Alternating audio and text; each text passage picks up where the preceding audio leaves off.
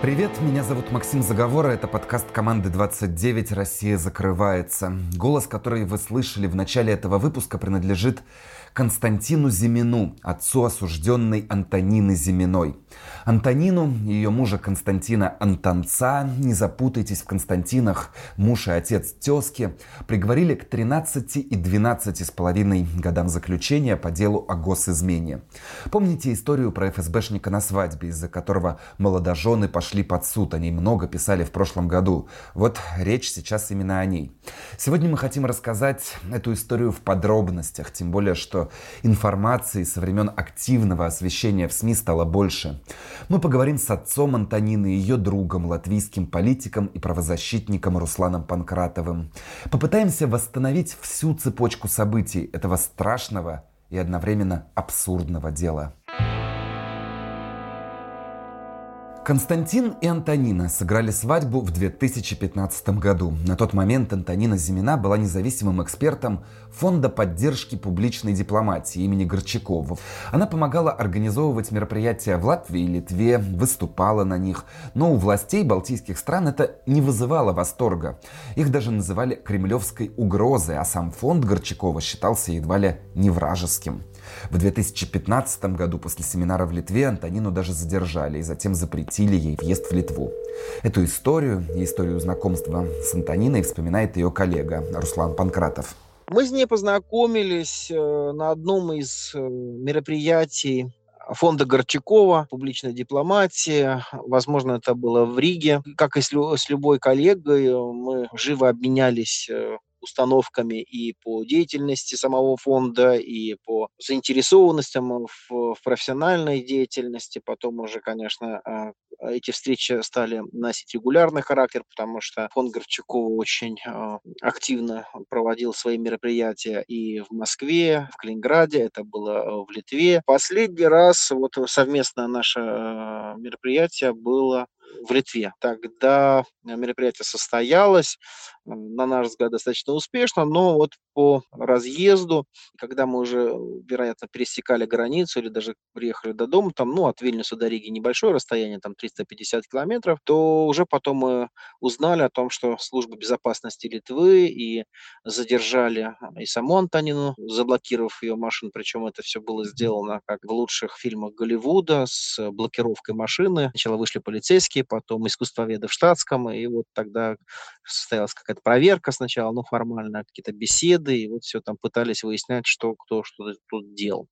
Ну, подмешалось телевидение, но, скорее всего, это было, да, и на сто процентов это было не по отношению к Антонине или там к, к нашим ребятам, кто участвовал, а это такое межгосударственное, наверное, больше такой наезд или пробник наезда на, именно на фонд э, имени Горчакова. Другой очевидец событий, председатель Рижской МКО «Диалог поколений» Митрофан Слободян предполагал, что литовские спецслужбы могли предложить сотрудничество Антонине в обмен на отмену запрета въезда.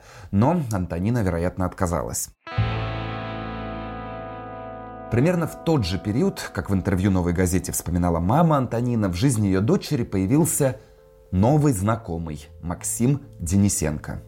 Мама Антонины уверена, что в университетскую пору они знакомы не были. Его появление связано в памяти родителей как раз с тем периодом, когда дочь зачастила в страны Балтии. Максим Денисенко не скрывал, что работает в ФСБ и даже пытался ухаживать за девушкой, но взаимностью она ему не отвечала. Общение между ними не прекращалось, несмотря на то, что друг не нравился родным и близким Антонины. Вообще у девушки к тому моменту уже был жених, собственно, Константин Антонец. Он работал юрисконсультом в правительстве Калининградской области. Пара решила сыграть свадьбу, и на ней Непрошенным гостем оказался сотрудник ФСБ, тот самый Максим Денисенко.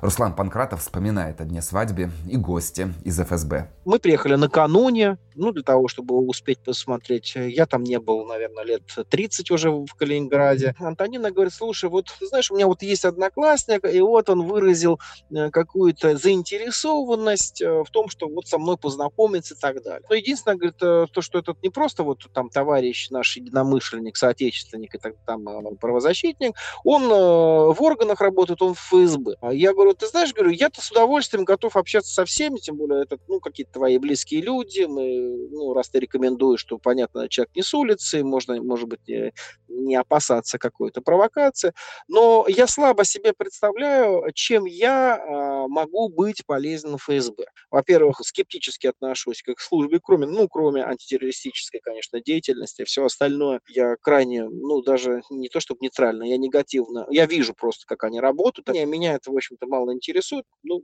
потому что это спецслужба другой страны, и, ну, лишь бы это меня не касалось, условно так говоря. Я помню, вот э, э подробно начал ей разворачивать, почему свое, обосновывать свое нежелание, ну, потому чтобы не получилось, что я сотрудника, в общем-то, достаточно когда-то сильной и уважаемой спецслужбы э, посылаю куда-то, я говорю, ну, вот смотри, вот ему что-то в Риге, может быть, надо, я не знаю, там, трубы поменять, асфальт, дорожку, он квартиру, дом хочет купить, какие-то вещи я могу помочь, но как объект вербовки вообще странно, потому что я, опять же, не имею доступа ни к секретным документам, продать ему расписание электричек, но он может это без меня делать.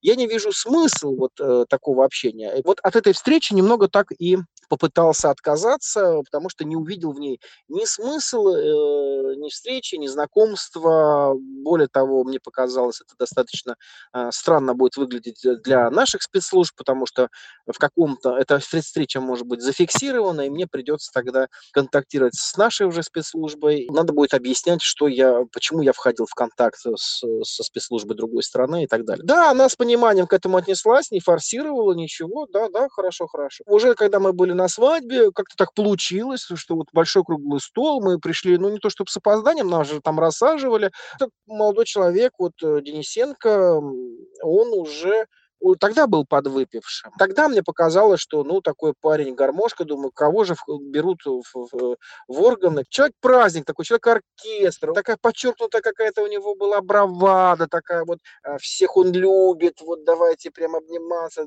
братушки, вот, э, и вот такой он веселый, прям заводной. Сейчас вот э, по прошествии какого-то времени и, опять же, публикации, я вполне могу допустить, что как одна из рабочих версий, что это было напускное остальное, как операция прикрытия. Это было вот так вот подчеркнуто, весело, он раздавал визитки, он не скрывал, что он работает в ФСБ, он говорит, если что-то надо. Я начал отшучиваться. Какой-то такой э, простой, незамысловатый юмор, э, вот очень спокойный, не имеющий ничего отношения. Он выпивал, это понятно, это свадьба, кто-то, фотограф э, штатный начал фотографировать, мы там на мобильнике фотографировались, он такой, ой, не-не, не надо, не надо, а то начальство меня узнает, мне же нельзя.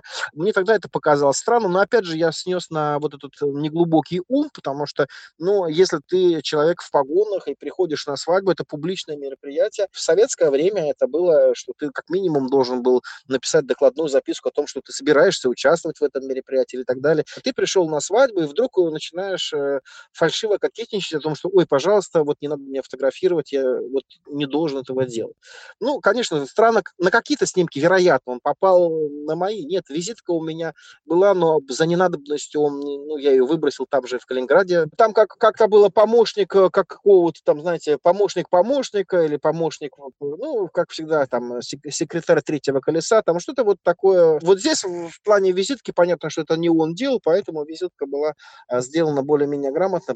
А, я, если сравнивать его э, легковесное поведение. Ну вот, в общем-то, он мне ничем и не запомнился, да, то есть э, правильная внешность, вот здесь, опять же, не могу ничего сказать, старая школа, он такой э, серая мышка, светлые волосики, то есть да, в толпе он про, ты пройдешь, ты никогда его не запомнишь, ничем не выражающаяся такая личность, как и должен быть. Потом уже мы узнаем, что это не просто ФСБ, это контрразведка, и он звание капитана достаточно, но контрразведка подразумевает как раз такими серыми мышками и быть. Э, здесь подбор кадров был правильно. Никаких шрамов, родинок и татуировок не было. Э, запомните обычная славянская внешность э, в памяти, если он не захочет, не смотрит в глаза, вы никогда его не запомните, пройдете, даже если знакомы мимо. Как рассказывает Руслан, сотрудник ФСБ вел себя нетипично, фотографировался, раздавал свои визитки, был чрезмерно общительным. Кроме того, на свадьбе были гости из Латвии, и Денисенко мог попасть на фотографии и видео в их смартфонах. Тем не менее, об истории с Денисенко как-то позабыли. После свадьбы Зимина и Антонец остались в Калининграде, начали заниматься своим делом. В 2016 году они открыли Балтийский центр диалога культур, который в основном зарабатывал письменными и устными переводами документов на разные языки.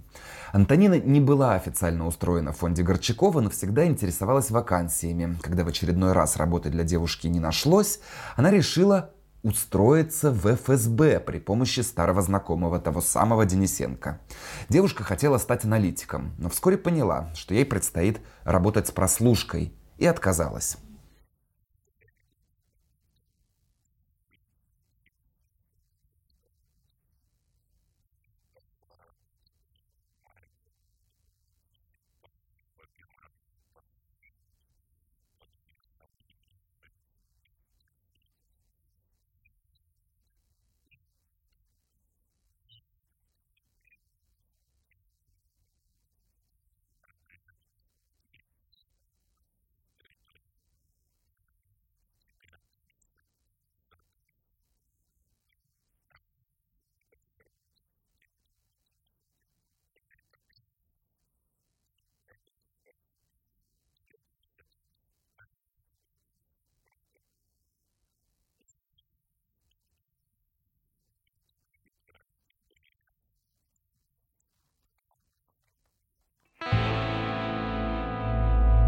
К 2018 году муж Антонины уже нашел работу в юридической фирме в Москве, и вместе с ним Антонина уехала из Калининграда. В какой-то момент в фонде Горчакова Антонине рассказали, что собираются открывать филиал в Калининграде и пообещали девушке высокую зарплату. Она вернулась в родной город, но вместо работы Антонину ждал обыск и задержание. Тогда ей сообщили, что все дело в свадьбе, сыгранной три года назад. Якобы она передала спецслужбам Латвии государственную тайну – фотографию капитана ФСБ Денисенко. О задержании Антонины прессе стало известно после того, как в Лефортово ее обнаружил член общественной наблюдательной комиссии Москвы Александр Ионов. Он сообщил об этом «Дождю». Зимину задержала несколько дней назад, и когда точно неизвестно, в Калининграде группа захвата ФСБ. Затем ее доставили в Москву на самолете.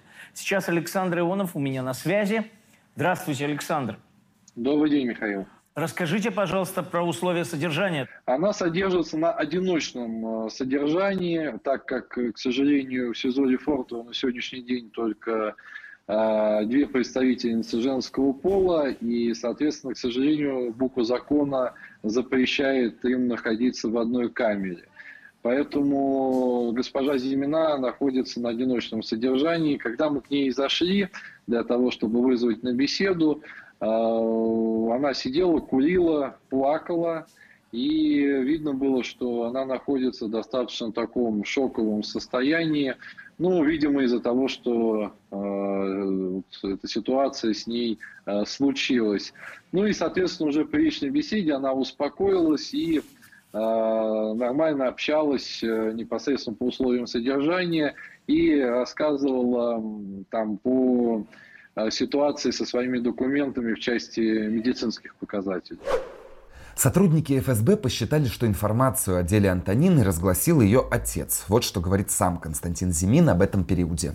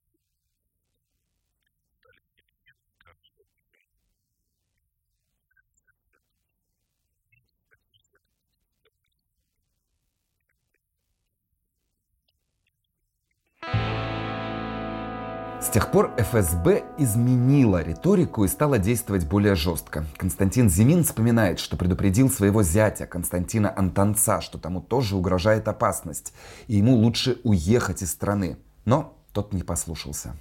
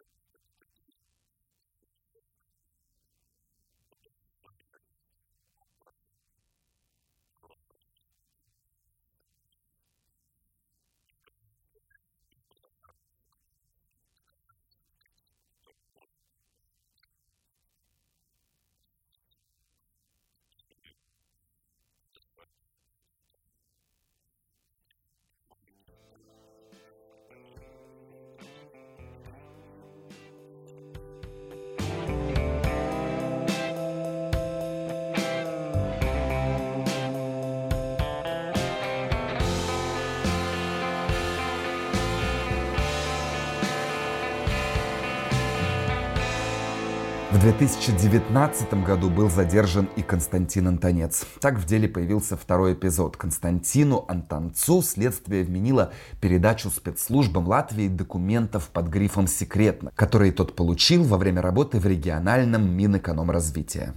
По информации «Новой газеты», Константин Антонец якобы вынес со службы документ и показал его невесте. Потом бумага каким-то образом была передана латвийской разведке.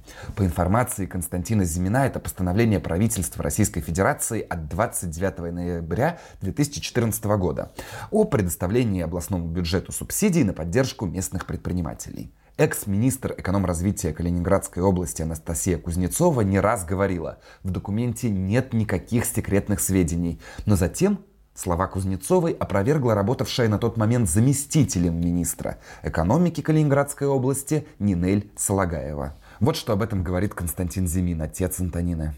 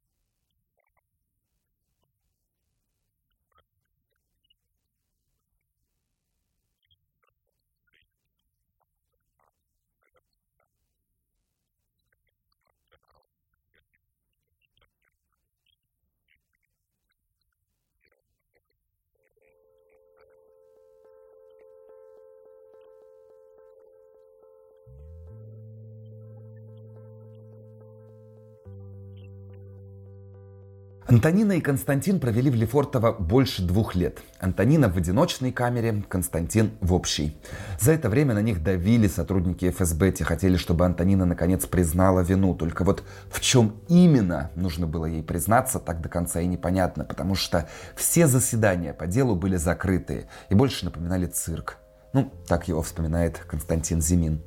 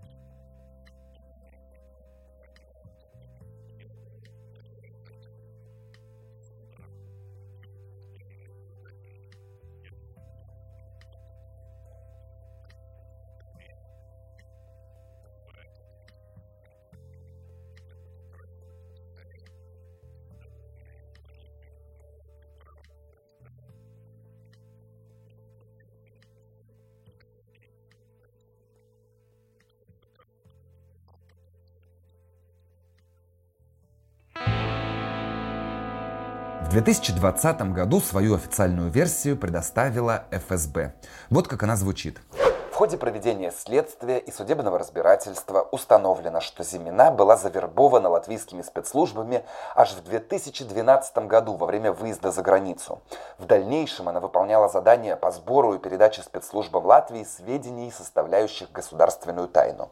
Также в 2015 году Зимина привлекла к сотрудничеству с латвийскими спецслужбами своего супруга Антонца, который в период работы в Министерстве экономики Калининградской области похитил и совместно с Зиминой передал передал спецслужбам Латвии секретные сведения.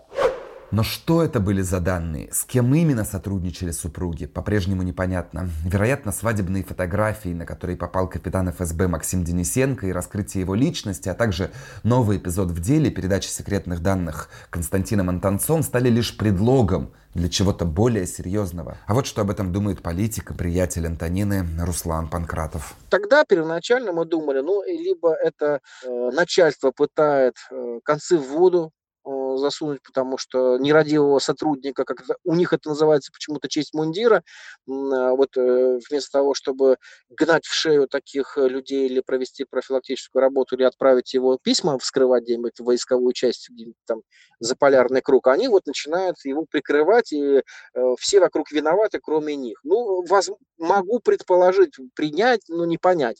Точнее, даже понять, но не принять. Хорошо, как версия это может быть. Но не выдерживает это все критики, потому что у той же защиты крайне много вопросов и в фактологии, и в делопроизводстве, какие-то несанкционированные обыски, э, какие-то доказательства в жестком диске, которые нельзя открыть или которого даже не существует это из того, что э, предъявляется, понимаете, но на самом деле, опять же, я же с двух сторон рассматриваю весь этот процесс, и, у меня есть, э, пусть небольшой опыт э, своей службы срочной в Комитете государственной безопасности, поэтому я имею представление, как они работают. Поэтому, если это не прикрышка, то это полный фарс и правовой нигилизм это куда страшнее, чем все остальное. Если же это нам с вами скармливают о том, что вот эту версию и пытаются, ну, она тоже сделана тогда непрофессионально. То есть если это прикрытие действительно той фактуры или того агента, который, э, скорее всего, как я понимаю, внедрен в одну из спецслужб Латвии, который по своим каналам э, сообщил о том, что два гражданина Российской Федерации начали работать на западную спецслужбу, тогда это понятно, но тогда непонятно, как можно так непрофессионально прикрываться пресс-службы, которая совершенно нелепо пытается нам скормить какую-то фальшивку и убеждать, что вот это на самом деле существует. Я вполне могу допустить, что как одна из рабочих версий, что это было напускное, как операция прикрытия, под что-то более, может быть, глубоко. Сейчас э, очень трудно э, делать выводы, опять же, просто по той причине, что вся, вся вот система нам неизвестна у нас есть с вами фрагменты, из которых мы можем делать выводы, но, понимаете, понимаете, что из этих фрагментов мы полностью всю картину сложить не можем. К сожалению, доподлинно неизвестно, что именно предъявили Антонине и Константину. Это дело, как и другие, связанные с гостайной, покрыто этой самой тайной, и отсутствие опубликованных, предъявленных общественности доказательств, конечно, вызывает вопросы. О самом Максиме Денисенко, который стал причиной уголовного дела, также ничего не известно. Уволен ли он, арестован ли, продолжает работать, непонятно. Все эти вопросы не отменяют страшного приговора. В конце декабря 2020-го Антонине дали 13 лет колонии общего режима, а Константин был приговорен к 12 с половиной годам колонии строгого режима. Их адвокат Михаил Баев также сообщил о штрафах по 100 тысяч рублей каждому. Отец Антонины Зиминой рассказывает, что не был удивлен этому страшному приговору.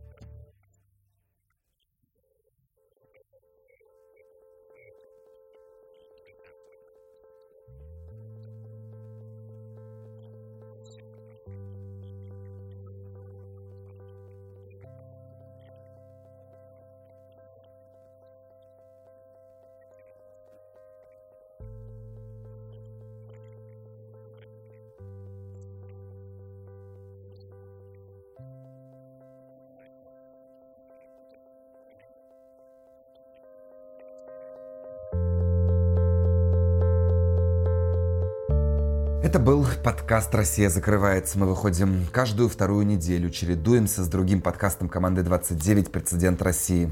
Слушайте нас на всех платформах, оставляйте комментарии и оценки. До скорой встречи.